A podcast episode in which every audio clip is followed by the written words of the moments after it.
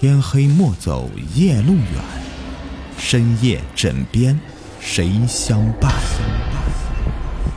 欢迎收听《灵异鬼事》，本节目由喜马拉雅独家播出。你们好，我是雨田。那时候高三，临近高考，我爸妈呢很罕见的带着我从来都没有迈出过老家一步的奶奶来了广州。和他一起来的呢还有我爹的两个兄弟。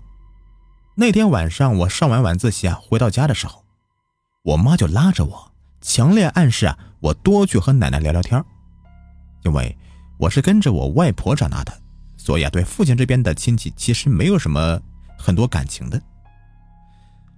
我就看到我奶的头发呀被剪得短短的，其实我已经意识到了要发生什么了。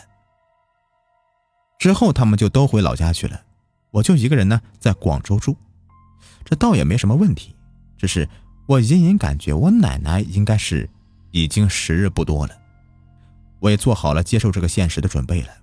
并且准备好赶回去参加葬礼了。之后的一天晚上十点多钟吧，我晚自习回家以后，爸妈他们已经回家了，也没有说什么，我也没有问。但是我很纳闷呢，难道奶奶没问题了？结果当天晚上我睡觉的时候啊，就隐隐感到有一股非常粗重的呼吸声，在我房间里面弥漫着。但是这个声音呢，有一种隔着一层纱的这种感觉，怎么说呢？很空洞。我不去听的时候啊，能感受到这个呼吸声的存在，但是静下来心仔细的去听，又好像什么都没有。我就爬起来，用尽全力的去仔细的聆听着，去找这个声音的来源。我就发现这个声音的来源呢，来自我。床尾与柜子的交汇的那个床头缝里，我就扒在床上，我就这么摸着黑，慢慢的爬过去，把耳朵呢，把耳朵呢就贴在那个床头柜上面去听，但是感觉就没有什么声音了。可是我一睡下，不一会儿，那个呼吸声就又响起来了，就好像在我房间里面的其他地方响了起来。这个地方呢，我要补充的说明一下，这是我第二次听到这个声音的时候，才想着去找声音的来源的。我第一次听到那个晚上啊，就是我爹妈回来的那个晚上，我的第一反应就是这空调又他妈坏了。就我房间那个空调啊，买了不到半年，大小修了无数次了，最过分的呀，就是居然还会喷水。那时候我的房间里面简直不能看呀。听到呼吸声的那个晚上。我去跑到我爸妈的房间里，我说：“爸，空调又坏了，你来管管。”我爸问我怎么坏的，我说：“它能发出那种像人一样的粗重的呼吸声。”我本来以为我只是上报一个常规问题，结果我看到我妈的脸色立马就变了，我爹也是一副欲言又止的样子。他们马上跑到我的房间里面说：“我来看看哪里。”就一直都在呀，你你们听不到吗？快点叫修空调的过来看看嘛！我爸妈先是极力否认这个呼吸声的存在，然后呢又说好，改天找人过来修空调。这个时候我妈就坐了下来，说让我不要什么胡思乱想，可能是楼上面打呼噜声太大了什么什么的。说完之后啊，他们两个就一脸凝重的回到房间里去了。就留下我一个，我是完全理解不了他们过激反应的懵啊。他们走了以后，我就伴着这个微弱但又又感觉很粗重的呼吸声，就睡了下去。后来的某些夜晚，我也偶尔听过一两次这个声音，我也试图去找来源，但是都是无功而返。之后呢，就是高考了，哎呀，考的也还行。高考完那天呢，我妈就告诉我，奶奶她去世了。但是呢，他们怕影响我高考，一直秘而不宣，和家里面人呢把葬礼给办了。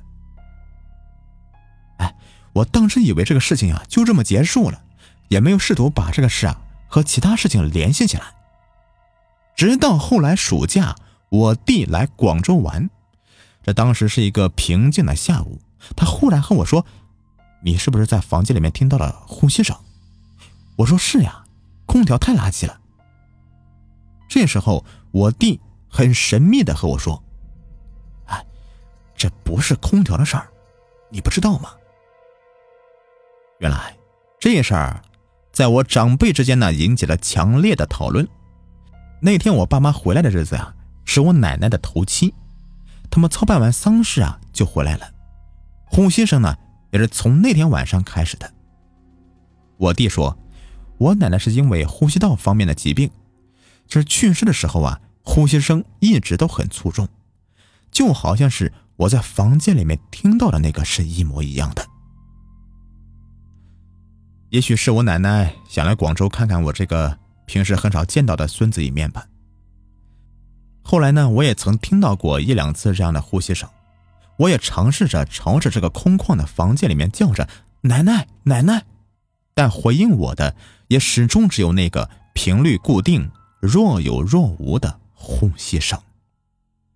说到这个呼吸声啊，我就不得不讲讲我曾经在某个夜里面啊，因为电脑里面还有很多的稿件没有编辑完，就没有关电脑，只是呢关了屏幕。洗漱之后倒床就睡，在睡梦中我就隐约听到我的房间里有其他人的呼吸声，是一个频率固定的呼吸声。我当时心里面是咯噔一下呀，睡意全无，赶紧把房间的灯都打开，看看到底是谁跑到我家蹭地方睡觉了。这扫视一圈呢，也没看到有人呢，但是那个呼吸声啊，仍旧还在。我就仔细听，居然呢，是从我电脑的喇叭里面发出来的。我勒个去呀！这后来我查明真相了啊。原来是我电脑里杀毒软件里面自带的那个小狮子啊，因为电脑长时间不操作，自动进入睡眠模式所发出来的声音。哎呀，真想打死这个设计师呀！这半夜听到真的太吓人了啊，吓死我了。好的，各位，节目到最后呢，给你们推荐一个福利，如果有想要了解潮鞋的，可以加一下唐朝体育这个微信。九三四八五七八，他们家的潮鞋款式非常的好看，并且价格也很优惠。我自己本人呢也在穿，而且我们的粉丝还有优惠，微信号是九三四八五七八。